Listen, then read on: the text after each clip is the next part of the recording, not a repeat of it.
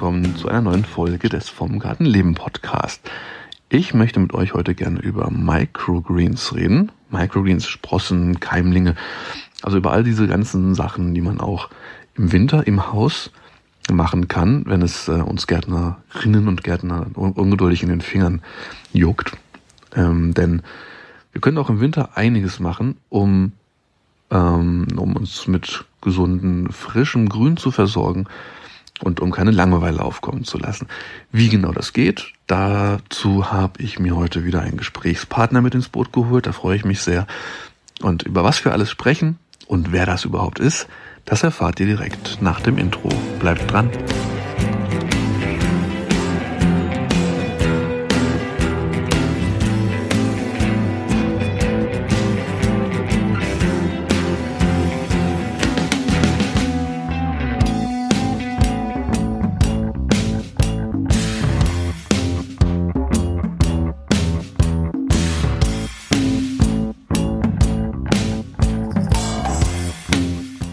Meinen heutigen Podcast-Gast, den habt ihr bestimmt alle schon mal gesehen, und zwar auf YouTube und euch ist auch bestimmt nicht entgangen, dass er eine neue Jacke hat. Also, mir ist es sofort aufgefallen. Eine neue türkisblaue Jacke oder Azur. Vielleicht kann er mich da aufklären. Heute gibt es ihn nur zu hören und äh, ich bin aber sehr, sehr froh, ihn hier als Gast zwar nicht im Studio zu haben, aber virtuell verbunden ähm, sitzen wir heute zusammen und äh, plaudern ein bisschen. Das ist äh, Sascha von Selfbio. Herzlich willkommen, Sascha. Hi Linus, hallo Zuhörerinnen und Zuhörer. Sagt man das so? Ja, wahrscheinlich. Ich, das kann, kann man auf jeden Fall so sagen. Dir ist aufgefallen, dass ich eine neue Jacke habe, ernsthaft? Ja, auf einmal waren alle Videos anders. Irgendwas war anders. Genau. Ja, das Lustige ist, ich bin so ein bisschen rot-grün schwach und für mich ist diese Jacke grau. Aber hey, okay, dann ist sie türkis. Auch cool. ja, also was, was die jetzt für eine Farbe hat, ich glaube, da werden wir uns gar nicht einig. Ich bin da nämlich auch nicht so. Also wir haben ein Sofa, von dem ich auf Felsenfest seit Jahren behaupte, das ist grau und meine Frau sagt, das ist blau. Vermutlich hat die Jacke eine ganz andere Farbe. Und, und meistens haben die Frauen da recht. Ja, sowieso. Also ja. das, das steht außer, außer Diskussion, wenn man den Frieden bewahren will.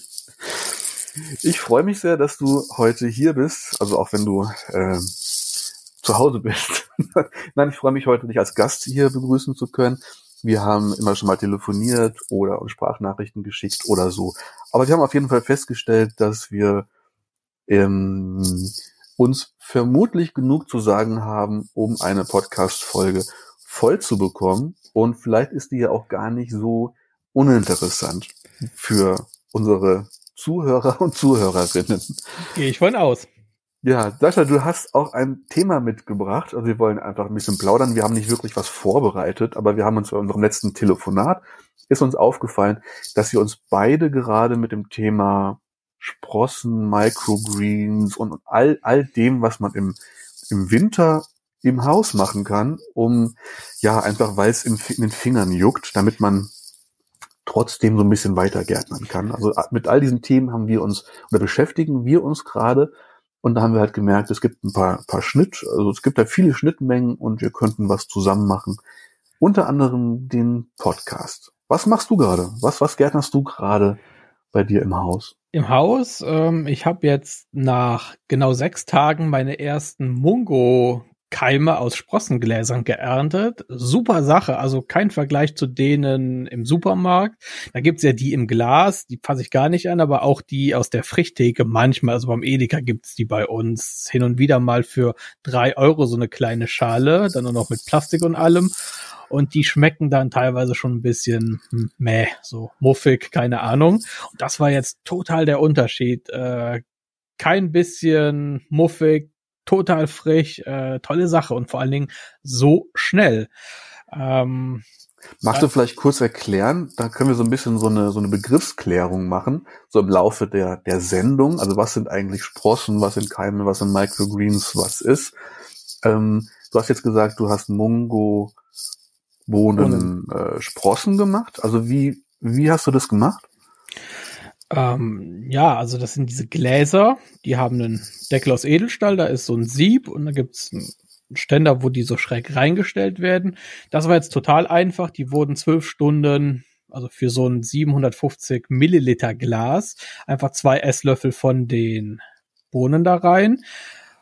Ähm, Glas zur Hälfte voll mit Wasser, hätte auch weniger getan, aber macht keinen Unterschied. Und dann nach zwölf Stunden wird das abgeschüttet und die bleiben dann ja feucht und dann wird das fast auf den Kopf gestellt in diesen Spezialständer rein. Und dann wird das jeden Abend und jeden Morgen einmal mit Wasser durchgespült, dass das Ganze auch feucht bleibt, weil groß verdunsten kann das Wasser ja nicht, weil oben ist das Glas ja zu. Das steht ja praktisch auf dem Kopf. Dann kann man dann wirklich schon nach zwei Tagen sehen, wie die ersten Wurzeln da rauskommen, also die Keime und das, also es, diese zwei Esslöffel hatten dieses Glas wirklich nur unten ein ganz kleines bisschen bedeckt und nach sechs Tagen war das Glas wirklich voll. Das Einzige, was man da noch machen konnte, sind die Keimhülsen, ein bisschen abwaschen, dass das weg ist. Aber ich habe mir da auch nicht so viel Mühe gegeben, weil das ist so weich und im Grunde genommen sind es Ballaststoffe. Du merkst es nicht mal, wenn du es mit isst. Bist du eigentlich jemand, der, der, der gerne kocht? Jeden Tag. Wenn ich, wenn, wenn, ja, ich kochen, wenn, ich nicht kochen kann, dann fehlt mir irgendwas. Und, äh, okay, okay. Also du hast auch Spaß dran, wirklich? So ein bisschen Fall. experimentieren und so, ja cool. Und da steht ja jetzt noch jede Menge auf dem Plan. Ähm, also wir haben ja über 60 Sorten, die alle mal ausprobiert werden wollen. Ich glaube, als das nächste, das sind die Süßlupinen. Äh, das mhm. hört sich sehr interessant an. Dann ähm, Sonnenblumen das soll wohl recht gut schmecken. Kannst du ja vielleicht gleich mal erzählen, ob du das schon ja, ausprobiert ja. hast. Und ähm, Boxhornklee. Ähm, ah, ja, ja. Da habe ich an dem Saatgut, also an den Keimsprossenbeuteln schon mal gerochen. Die haben ja so einen leichten Knoblauchgeschmack später, ja. werden auch getrocknet und gemahlen als also der Samen in vielen Gewürzmischungen verwendet. Und da bin ich sehr gespannt, wie das Ganze dann als äh, Keimsprosse oder Microgreen, weiß ich noch gar nicht, ähm, dann schmecken wird halt. Ja, das finde ich auch spannend. Da auf die Idee kam ich noch gar nicht. Ich habe Boxhornklee-Samen zwar auch, die habe ich aber noch nicht oft zum Kochen genommen, aber ich habe ähm, getrocknete Boxhornklee-Blätter. Die habe ich irgendwie mhm. in ganz vielen, ähm, die habe ich äh, entdeckt, vor allem über so indische Gerichte und Ayurveda-Sachen jetzt zu zu ähm, Dahl, Butterlinsengerichten und so. Da wurde oft gesagt, dass Boxhornkleeblätter so eine besondere Note nochmal geben würden. Kannst du übrigens auch super selber anbauen. Also Boxhornklee Samen kriegt man auch. Man kann auch, da reden wir aber gleich, glaube ich, nochmal drüber, man kann es auch mit den Keimsprossensamen versuchen. Ähm, hatte ich mal im Garten stehen als Pflanze, ist super einfach anzubauen, auch wenn es eigentlich nicht hier die Klimazone dafür ist, aber für die Blätter reicht's auf jeden Fall. Ja, klasse. Klasse, sehr gut. Man, man kann sogar, und ich glaube, das ist jetzt nochmal ein, Mini-Exkurs, aber du wirst merken, das schließt so ein bisschen in den Kreis. Ähm, ich habe ein, ähm, ein kleines Rezeptebuch zum Thema Rohkostbrote. Da kam ich irgendwie drauf, weil ich äh, irgendwann so ein Dörrgerät gekauft habe und habe halt angefangen, ähm, Gemüse zu trocknen, Fruchtleder zu machen, alles Mögliche. Also so die typische Selbstversorgerreise, so eine Station auf dieser Reise. Und äh, bei diesen Rohkostbroten, da, da äh, wird, wurde ganz oft gesagt, ähm, so und so viel Gramm von diesen Keimen, so und so viel Gramm äh, gekeimte Kürbiskerne und so weiter. Und ich dachte immer, mein Gott, was für eine Arbeit, all das extra keimen zu lassen, um dann so ein paar Rohkostbrote zu machen. Also Rohkostbrot heißt es mehr so Cracker. Ne? Mhm. Man, man weicht dann Leinsamen ein oder Chia oder irgendwas, was halt so ein bisschen so ein Gel bildet als Basis und dann kommen halt andere Sachen mit rein, gemahlen oder nicht. Ähm, und dann trocknet man das wieder und dann gibt das eher so Cracker. Aber im Zuge ähm, der Beschäftigung damit habe ich dann rausgefunden, man kann Sachen keimen lassen ähm, und dann trocknen. Und das, durch diese ganzen, durch all diese Prozesse, die beim, die beim Keimen entstanden äh, sind oder äh, passiert sind, ähm, wird das Ganze ja leichter bekömmlich, leichter verdaulich und so. Und es entstehen auch andere Inhaltsstoffe, dass es halt insgesamt eigentlich aufgewertet wird. Und wenn man das dann trocknet, dann sagt man, dann bleibt es eigentlich erhalten. Also ich habe dann zum Beispiel sowas wie ähm, auch Dinkelkörner oder wie eben angesprochen, so Kürbiskerne keimen lassen, ähm, also bis der Keim, Keimling äh, so ein, zwei Zentimeter lang war und habe das dann im Dörrautomat getrocknet und in Gläsern aufbewahrt. Und dann irgendwann immer mal entnommen, so ein bisschen gemixt und da so ein, so ein Brot draus gemacht. Was ich alles gelernt habe bei dieser Beschäftigung, das war halt, dass es diese Keimlinge gibt. Mhm. Und dann gibt's, das, das ist wirklich so, dass nur so ein bisschen so dieser Keim, Keimling aus dem Saatgut rauskommt. Und denn die nächste Stufe sind dann die Sprossen. Das ist das, was du jetzt gemacht hast mit den, mit den Mungobohnen. Ne, wie lang war, waren die ungefähr, die Sprossen? Du hast gesagt, das Glas war erst nur ein bisschen, war nur der Boden bedeckt mit, Sa mit, mit Samen und dann war das voll nach ein paar Tagen? So drei Zentimeter. Okay, wow, also da ist richtig Masse entstanden auch. Genau, dabei. genau. Ja. Und das ist dann, dann das, was man im Geschäft auch kaufen kann, manchmal in den Frischtheken.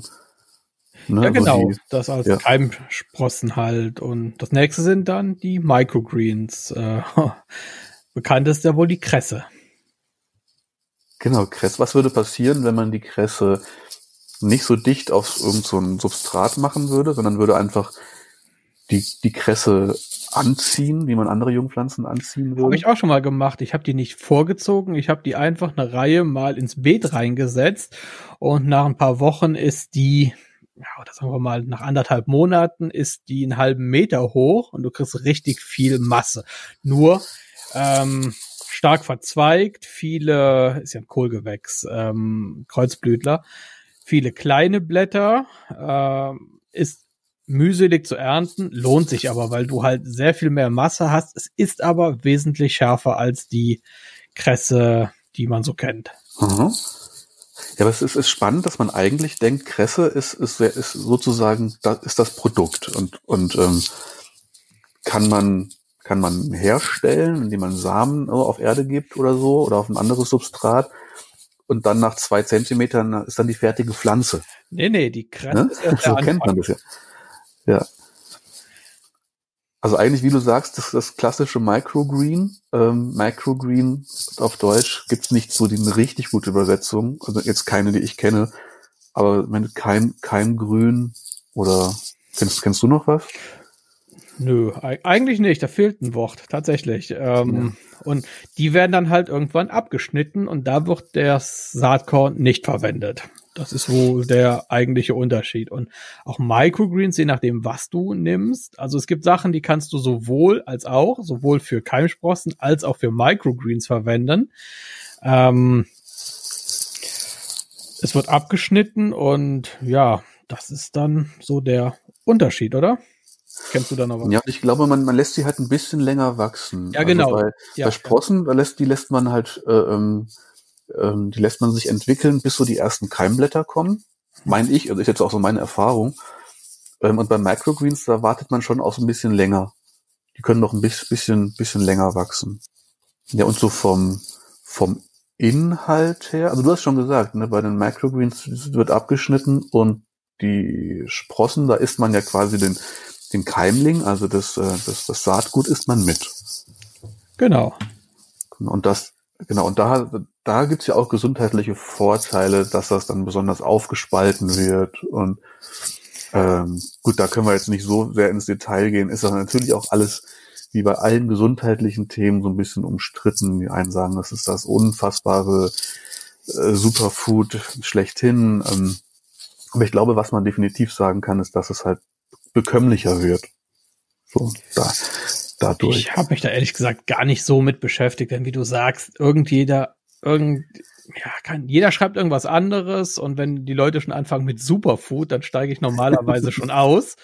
Das ist ja so ein fieses Wort geworden. Ähm, ähm, also ich habe für meine Gemüsekistenkunden, da habe ich jetzt äh, dieses Jahr mir immer mal die Zeit genommen und habe also nicht Rezepte in die Gemüsekisten gelegt, sondern Gemüseporträts. Also das quasi eine Gemüsesorte, die jetzt Gemüsesorte, die nicht jeder kennt aus der Küche, so ein bisschen vorgestellt jetzt nicht das Rezept, ne, sondern gesagt, äh, Mangold zum Beispiel, ähm, habe die Pflanze vorgestellt, was sind die Inhaltsstoffe und grundsätzlich, was kann man damit machen? Also kann man es roh essen, kann man es dünsten, kann man es anbraten und sowas. Zu welchem Gemüse passt das ganz gut?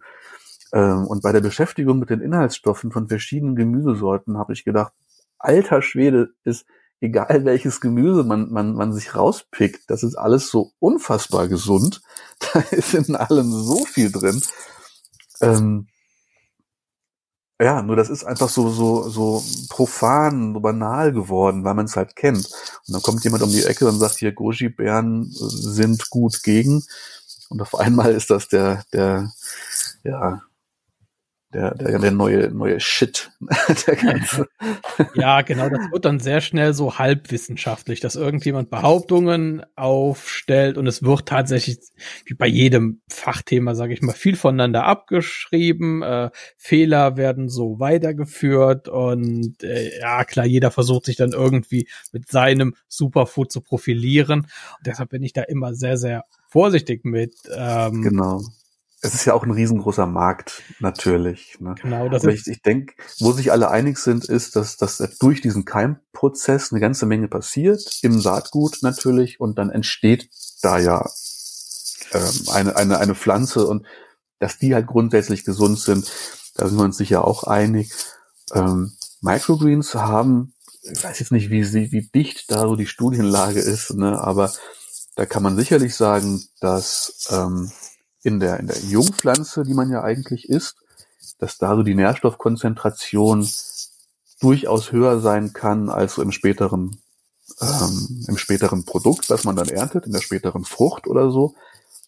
Aber man muss es halt vorsichtig, also ein bisschen mit Vorsicht genießen, weil ähm, selbst wenn das jetzt mehr Inhaltsstoffe hat, so, das ist ja so prozentual aufs Gramm.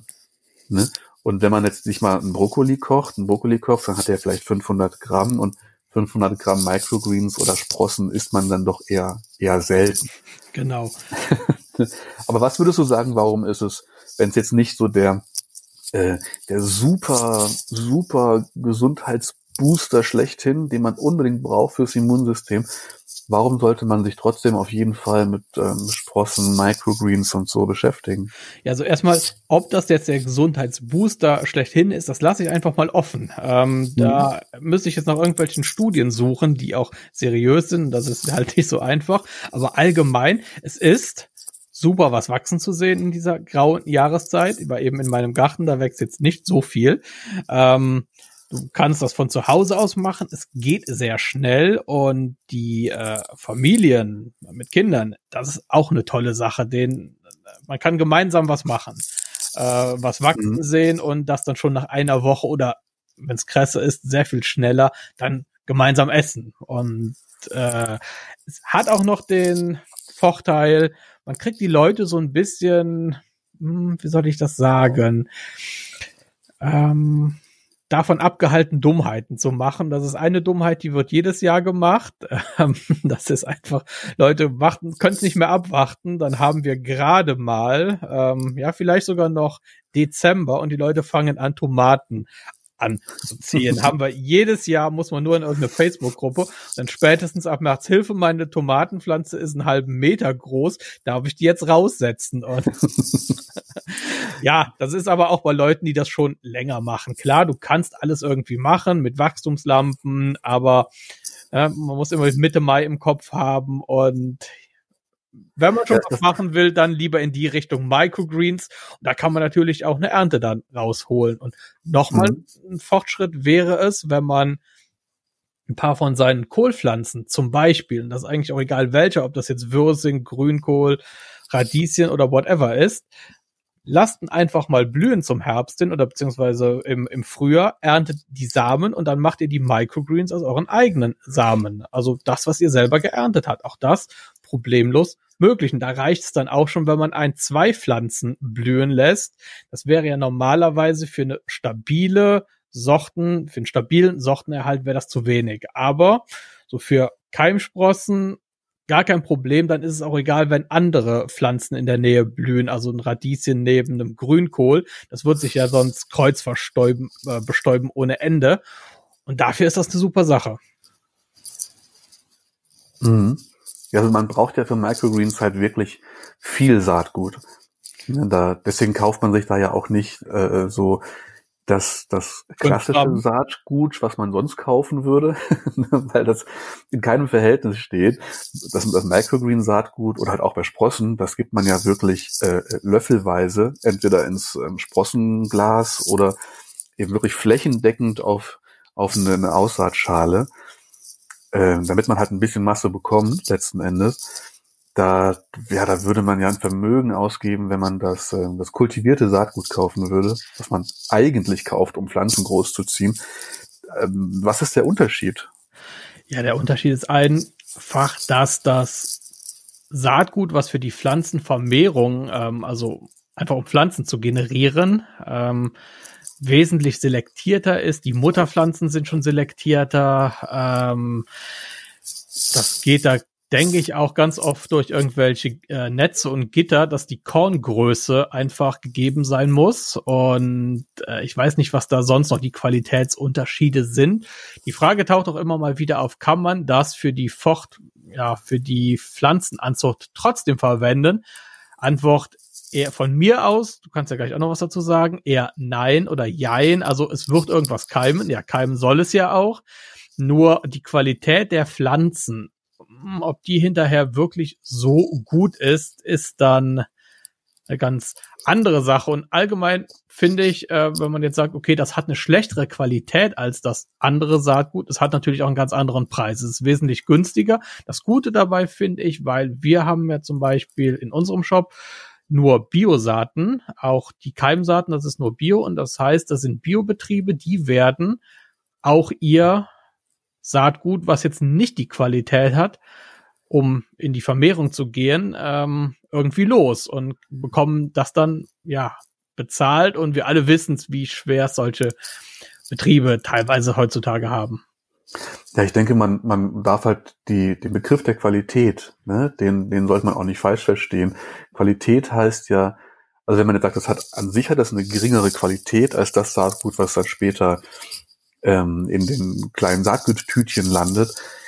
Qualität heißt ja in dem Zusammenhang, dass das Saatgut, was man normalerweise kauft, um zum Beispiel große Brokkoli-Pflanzen äh, äh, ne, also anzuziehen und dann später große, große Brokkolis zu ernten, ähm, das sind dann halt, da ist halt eine, eine irre, irre Züchtungsarbeit dahinter, wo ganz viele Resistenzen ähm, entwickelt werden und wo man halt versucht, zum Beispiel jetzt bei Blumenkohl und Brokkoli ähm, die so zu züchten, dass sie möglichst lange so in die, in Anführungszeichen, Kopfbildung gehen und nicht, und nicht gleich in die Blüte, äh, damit sie vielleicht viele Seitentriebe bilden, damit sie frosttolerant sind und so weiter und so fort, vielleicht Toleranzen haben oder Resistenzen gegen Pilze, gegen Schädlinge und so weiter. Und all diese ganzen Sachen, ähm, die braucht das Microgreen oder Sprossensaatgut halt nicht. Ne? Weil die werden einfach einem Stadium geerntet, wo, wo all diese ganzen Sachen überhaupt keine Rolle spielen. Auch dass jetzt zum Beispiel die, die, äh, die Köpfe halt eine einheitliche Größe haben oder was auch immer. Von daher heißt halt Qualität nur, dass sie nicht zu gebrauchen sind oder nicht gut zu gebrauchen sind für, ja, für den, für den, für den Anbau mit Hinblick auf äh, die Fruchternte. Also aber für Microgreens halt super geeignet sind.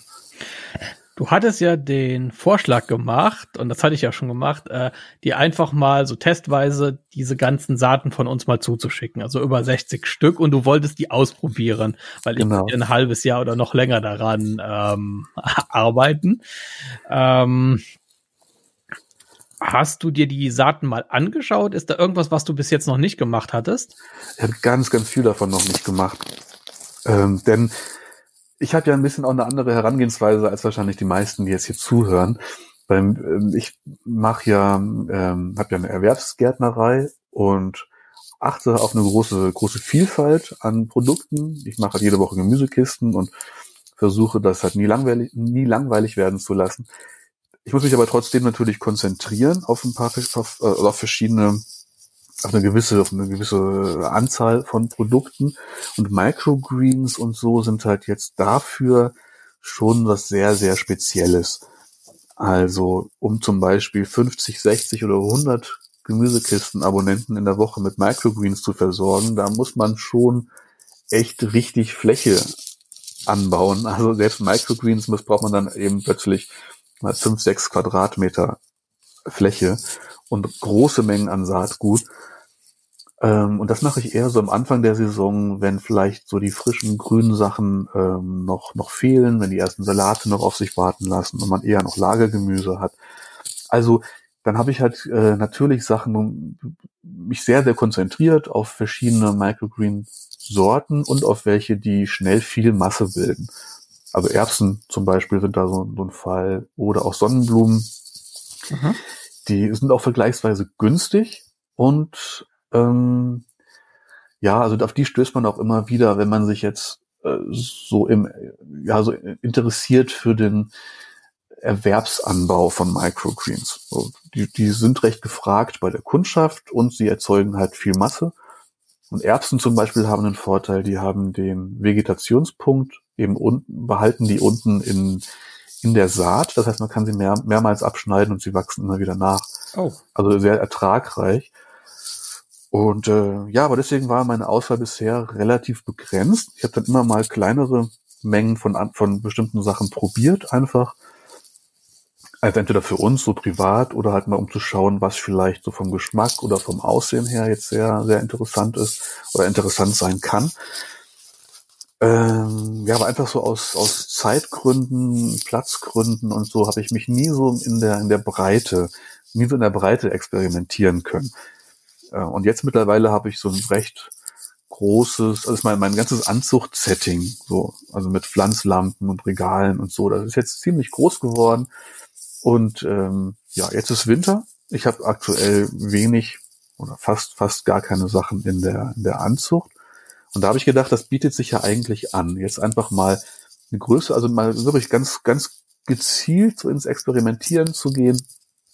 Ähm, so ein stabiles Setting, so ein bestimmtes Licht, bestimmte Temperatur und so und dann gerne mal viele Sorten mit vielen Sorten ausprobieren, schauen, was, ähm, was wächst wie lange, was sieht besonders hübsch aus, was schmeckt besonders gut und dann auch Fotos davon zu machen. Genau, und so kamen wir irgendwie ins Gespräch, ne, dass ich sagte, ähm, du kannst doch gerne Fotos haben dann für deinen Shop, damit die Leute im Shop dann auch sehen, wie sieht das später aus. Weil ich finde, das ist eine, eine ganz, ganz spannende Sache, gerade bei Microgreens dann. Also Sprossen, finde ich, sehen immer relativ ähnlich aus. Man hat so diesen langen Keimling und unten hängt das Saatgut dran. Und irgendwie, weil man das Saatgut, also das, das Saatkorn äh, mit isst, finde ich jetzt, schmeckt doch immer so ein bisschen erbsig. Also das ist so mein Eindruck auf jeden Fall. Das ist auch cool. Ähm, aber das Besondere bei Microgreens ist, dass dass die, die Jungpflanzen, die man ja quasi isst, dass die immer schon so ein bisschen schmecken wie die spätere Pflanze. Oder dass zum Beispiel Radieschen-Microgreens schon richtig scharf sind. Ähm, und Grünkohl, Microgreens schmecken schon, ja, geht schon in Richtung Grünkohl. Also man erkennt das Ganze auch. Ähm, und zudem sehen ganz viele Sorten auch einfach richtig cool aus. Äh, ich glaube, deswegen ist das auch in der Gastronomie so gefragt, weil man halt mit den Geschmäckern echt ganz viel spielen kann und experimentieren kann. Ähm, und mit der Optik so. Und deswegen habe ich dich vorhin gefragt, was, was machst du damit?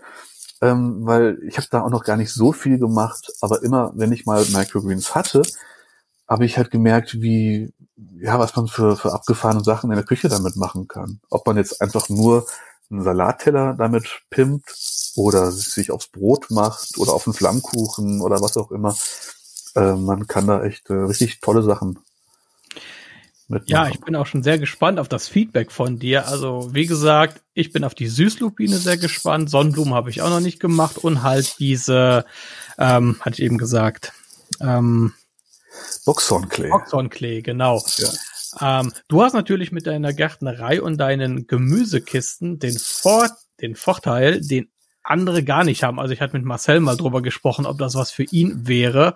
Ich denke, das ist eher nichts, weil du wirst dann 100 Kisten, die du vorziehst, los.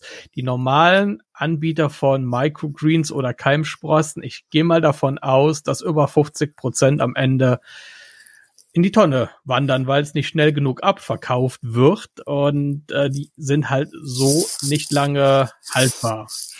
Ähm, da hast du natürlich einen Vorteil. Ähm, Absolut, aber es erfordert echt eine konkrete Planung. Genau. Weil bei viele Sachen, du hast jetzt gesagt, die Sprossen haben sechs Tage gebraucht. Ja. Microgreens brauchen so, manche Drei Sachen sind nach, sind nach zehn Tagen schon fertig. Kresse, glaube ich, sogar noch schneller. Jetzt Sonnenblumen brauchen vielleicht zwei Wochen. Ja. Aber wenn ich halt zum Beispiel freitags Gemüsekisten ausliefer, dann mit- sollten die Microgreens auch Donnerstag fertig sein. da musst du rechnen, genau. Ja, also das ist dann schon echt eine, ja, dann braucht man halbwegs, also wirklich, ja, halbwegs stabile Anzuchtbedingungen, dass halt nicht die Temperatur schwankt oder das Licht schwankt und so, damit man dann auch wirklich weiß, dann und dann ist es fertig. Also ich bekomme von dem, wenn wir uns jetzt den Markt mal anschauen ein bisschen. Also in jedem Supermarkt ist Kresse, in einigen so als Microgreens und in einigen sind dann vielleicht so Radieschensprossen, wenn es hochkommt und ab und zu mal Sojakeim und das Wahres. Ich gehe eigentlich nur im Groß, das ist kein Großmarkt, nicht so eine Markthalle, ist so, ein- so was wie Metro haben wir halt hier Mhm. so was ähnliches. Und da sind manchmal so Produkte, ähm, die kriegst du im normalen Supermarkt nicht. Und jetzt hier vor Weihnachten, da gab es diverse Microgreens. Ähm, also erstmal sauteuer. Da hast du eine winzige Schale Erbsen gehabt. Da waren vielleicht 10, 12 Erbsen gekeimt. drei Euro. Und natürlich Mhm. mit aufwendiger Plastikverpackung. Ähm, dann, die nennen alles Kresse. Die geben dem Namen, die nehmen, geben dem ganzen Fantasienamen und machen dann Kresse dran. Ähm, da muss ich erstmal ein bisschen auf den lateinischen Namen schauen, was ist das? Dann kommst du erst dahinter. Und ähm, aber ich glaube, das wird niemals so ein richtig großer Markt werden, einfach wegen der Planbarkeit und dass der Handel dann einfach viel zu einen viel zu hohen Verlust hat dabei. Also ich glaube, es wird, auch, wird keinen Markt geben in, in Sachen Supermarkt oder so, so für den Endkunden. Äh, einfach aus demselben Grund, warum man im, im, äh, im Supermarkt eigentlich nie Mangold bekommt. So Mhm. zum Beispiel. Ne? Weil, weil Mangold, wer selber schon mal Mangold angebaut hat, den, den erntet man und wenn man dann äh, ihn nicht sofort in den Kühlschrank legt, sondern am besten feucht einschlägt, dann ist der, ja, dann ist der Gummi, dann macht der schlapp. Ne? Viel krasser als jeder Kopfsalat oder so. Der merke ich halt auch fürs, für die Gemüsekiste, dass die muss ich wirklich ganz früh ernten, dann runterkühlen und so feucht irgendwie ausliefern, am besten feuchtes Tuch drüber und gleich mit die Info geben, bitte verarbeitet den gleich. Und bei, bei all diesen ganzen ähm, Keimsprossen oder äh, Microgreens ist halt ganz genauso, dass äh, das macht keinen großen Sinn, dass äh, hält keine, keine langen Transportwege aus und so. Ich denke, der, der, den Markt, den gibt es halt für die Gastronomie.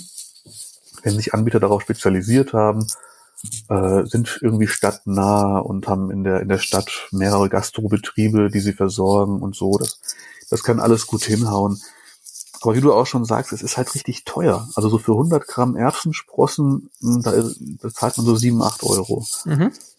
Ne? Und deswegen ist das eigentlich was, wer da Bock drauf hat, äh, der, der muss das selber machen.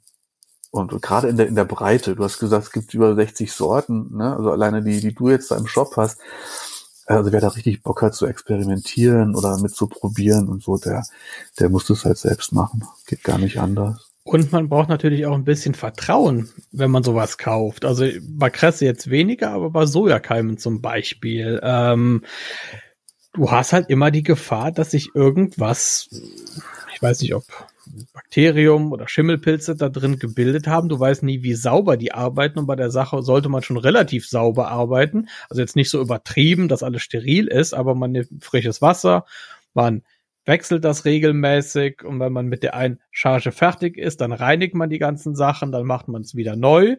Ähm, weil, ich weiß nicht, kannst dich noch an E-Hack erinnern? Ja, ja, ja, ja. Da war ja, man dachte den ganzen Sommer, das kommt von den Tomaten. Keiner wollte mehr Tomaten und Salat und Gurken kaufen. Und irgendwann hieß es dann, das waren irgendwelche, ähm, ich glaube sogar Boxhornkleesamen aus Ägypten, wo dieser Erreger mit rübergekommen ist. Mhm. Ähm, klar, kannst du nie ausschließen, aber inzwischen wird da schon eher drauf getestet.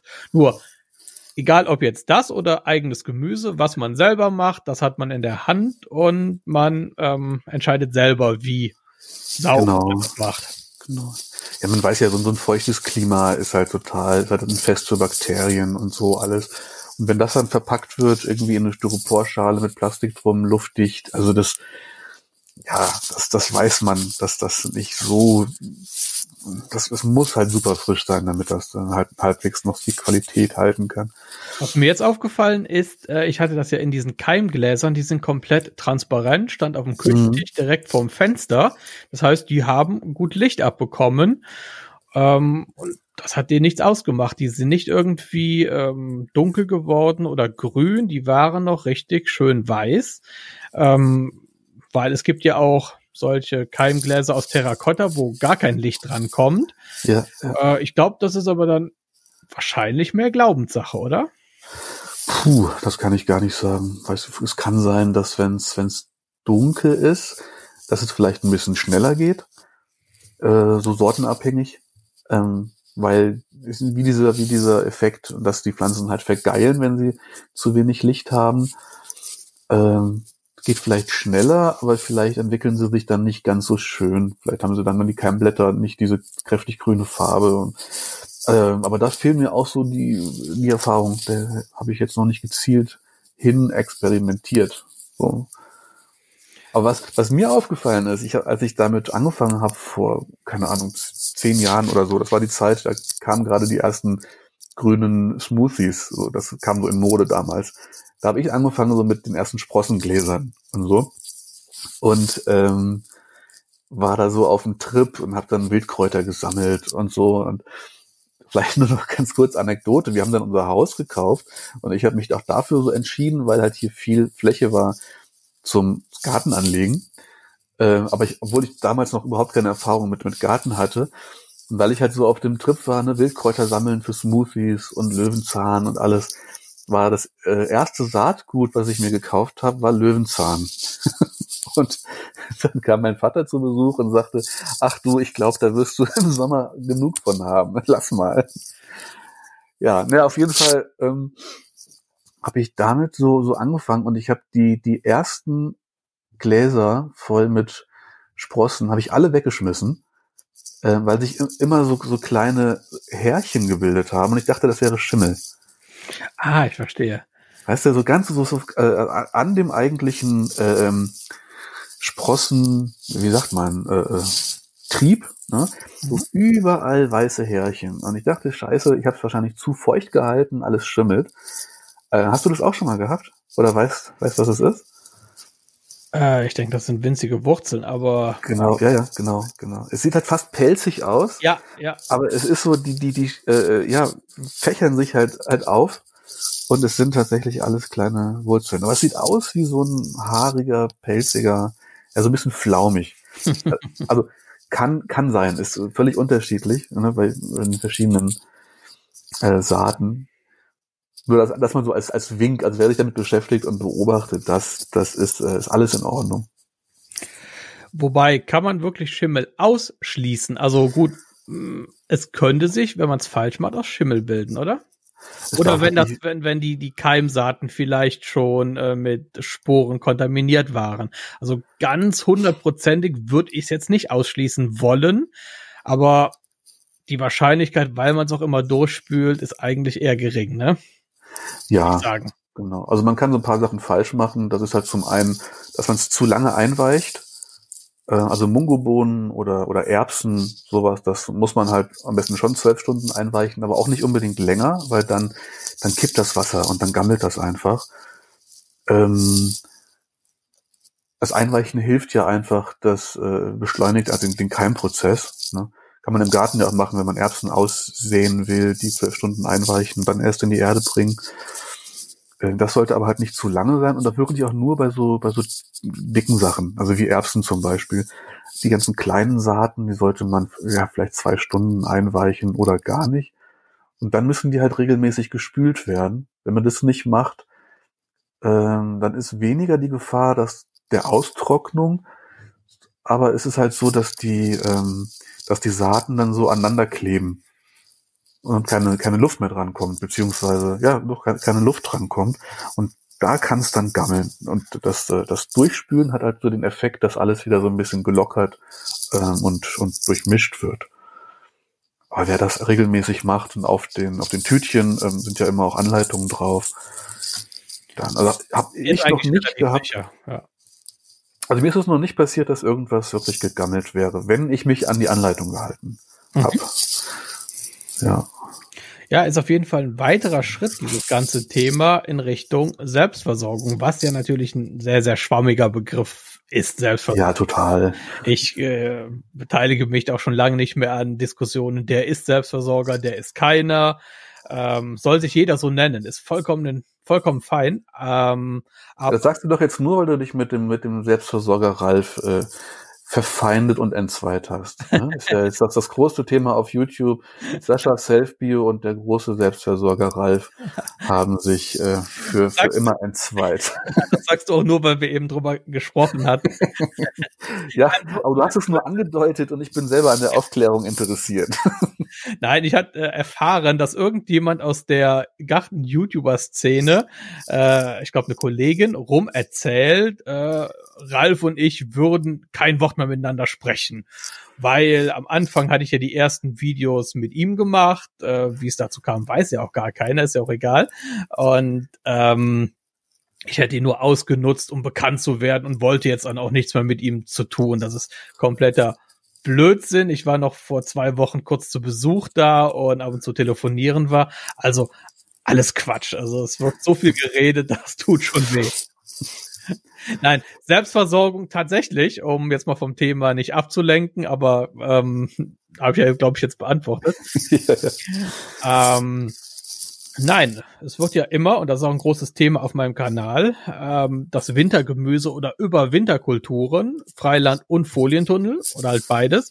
Und das ist nochmal so ein drittes Standbein, ähm, nämlich die Sachen, die du wirklich im Haus machen kannst.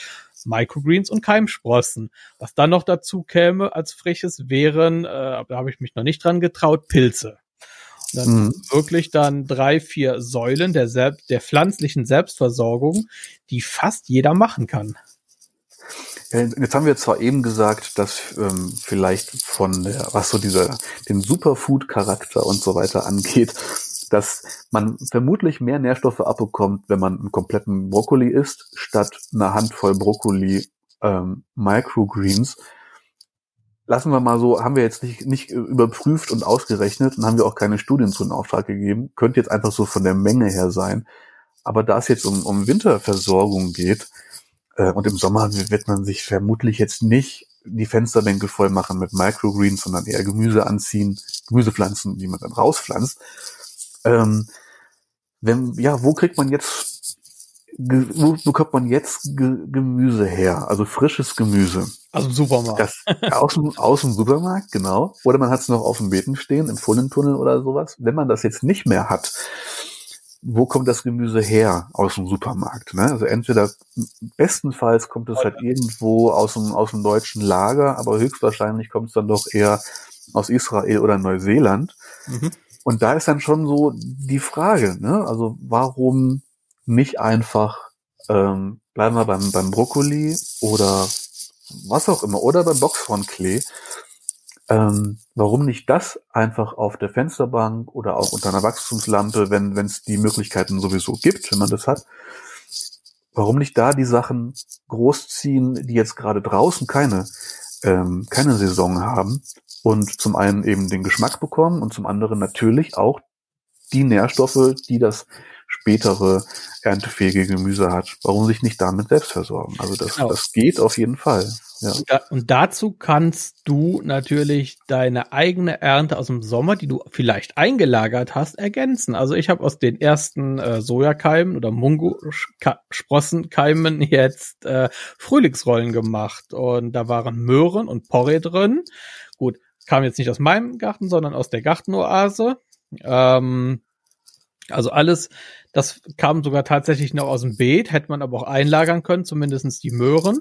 Zwiebeln kamen noch aus meinem Garten, äh, Knoblauch auch. Und was war dran? Ein bisschen Fleisch, ein bisschen Sojasauce und Glasnudeln und dann halt die mh, mm, Soja, ach Quatsch, die Frühlingsrollenblättchen, die man ja eigentlich selber kauft, äh, nicht selber macht, sondern einkauft, weil die ja, ja. Ähm, die kriegen es irgendwie besser hin. Und so kriegt man dann halt sein eingelagertes Gemüse um eine frischere Komponente noch ergänzt. Auch eine schöne Sache. Ja, ja, das ist wirklich cool. Und ähm, ich habe ich hab die Frage schon schon häufiger bei Instagram zum Beispiel bekommen, wenn ich so gezeigt habe, dass ich Erbsen Microgreens oder so hatte gerade. Und klar, ich habe dann größere Mengen. Ich habe dann in einem Regal zum Beispiel äh, 20 große Trays, so 50 auf 30 Zentimeter mit 10 Zentimeter hohen, richtig dichten Erbsen Microgreen Beständen. So, ne? Es gibt dann richtig viel Ernte.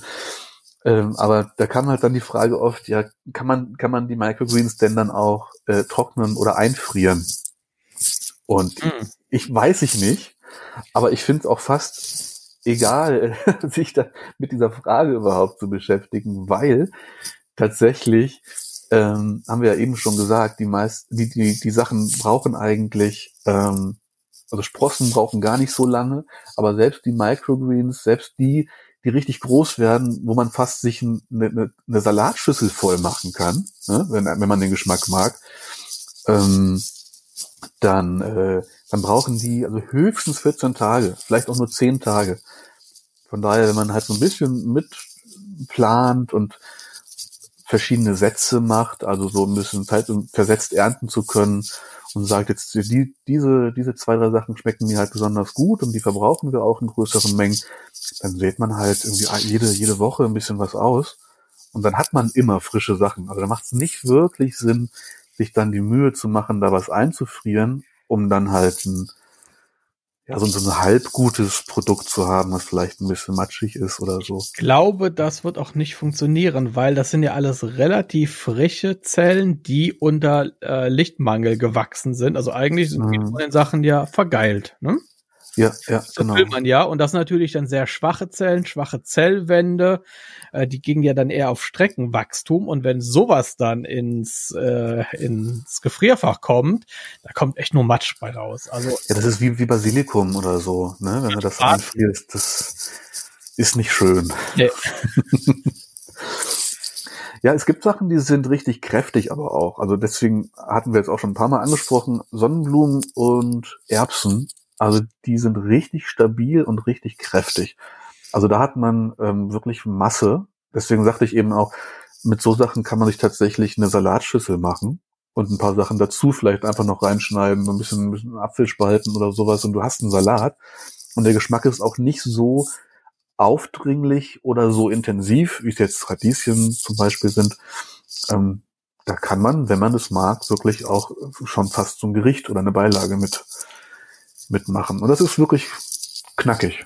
Okay, dann habe ich jetzt aber auch noch eine Frage an dich, dieses Thema betreffend, und zwar Weizengras. Sind ja auch Keim, ne, ja. oder Keimsprossen. Das ist ein bisschen schwierig.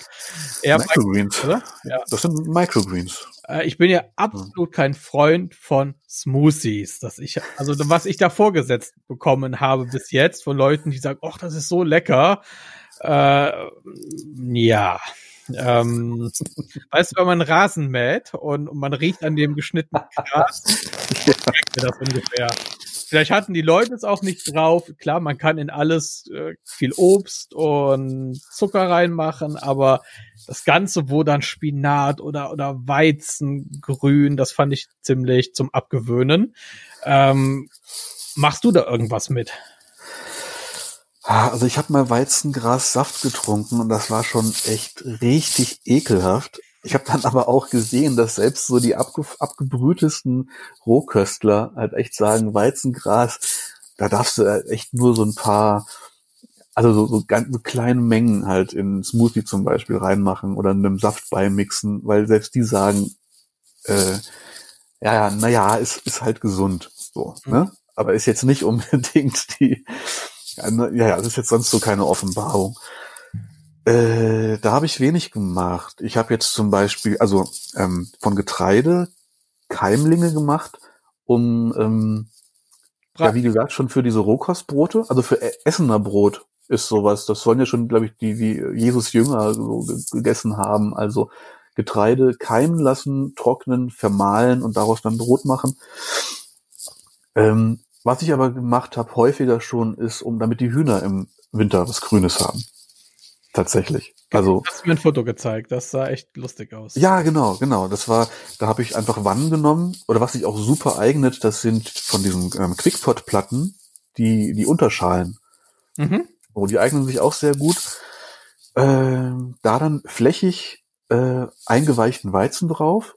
Und bei den Microgreens, da wird ja das Saatgut nicht, kommt ja nicht in die Erde, sondern wird halt oben drauf gelegt und das dann immer mit so einem Zerstäuber feucht gehalten. Und das hat gar nicht lange gedauert. Dann ist da wirklich ein hoher äh, Grasbestand gewachsen. Also das sind ja sind ja so äh, schon aus so, so, so breite breite Halme. Also es gibt viel Masse. Aber ich habe jetzt da auch nicht so den den Sinn drin gesehen, dass das Gras zu verwerten für irgendwas. Für, als, also für mich Osterdeko als Osterdeko. Ja, also hübsch ist es allemal. Äh, und die Hühner sind drüber hergefallen. Also absolut. Aber Phänomen ist, ich weiß nicht, ob das nur bei meinen Hühnern ist, äh, oder ob das hier so eine, so eine regionale Abneigung der hessischen Hühner ist. Also meine Hühner haben sämtliche Sachen, die ich mit Getreide gemacht habe, immer gegessen. Ob ich das jetzt eingeweicht habe, fermentiert habe, Gras draus produziert habe. Ähm, aber was sie nicht essen, ist Roggen. Okay. In, in, in, keiner Form. Also kein Roggengras, kein fermentierten Roggen, gar nichts. Hm. So. Äh, das weiß ich gar nicht. Ich habe ja auch drei Hühner, drei Vorwerkhühner. Ähm, die sind auch ziemlich verwöhnt. Also die fressen lange nicht alles. Und ähm, wir hatten so ein von äh, aus der Adventszeit noch so einen Honigkuchen. Kennst mhm. du ja? Ähm, ja, ja. Und der wurde irgendwie wo vergessen, war jetzt schon ein bisschen trocken. Da haben sie heute mal vorsichtig dran rumgepickt, aber ob sie da so begeistert von waren, ich weiß es nicht. Also sind Ja. Was wir noch gar nicht gesagt haben in der Folge, ist, wie macht man eigentlich Microgreens? Wir haben es ja gesagt, also Sascha hat erklärt, wie er die Sprossen macht. Was wir noch gar nicht gesagt haben, ist, wie macht man Microgreens? Es ist im Grunde auch gar nicht so schwierig, genau. aber es ist ganz, ganz schön, das mal gesehen zu haben. Ich glaube, also wir haben uns ohnehin überlegt, dass wir mal so eine Art Livestream machen. Ähm, ich bin ja, ich bin ja genau auf dem YouTube-Kanal vom, vom Sascha da ist er so der Experte. Ich äh, habe da überhaupt keine Ahnung von, finde aber die Idee total spannend und habe deswegen da auch Bock drauf.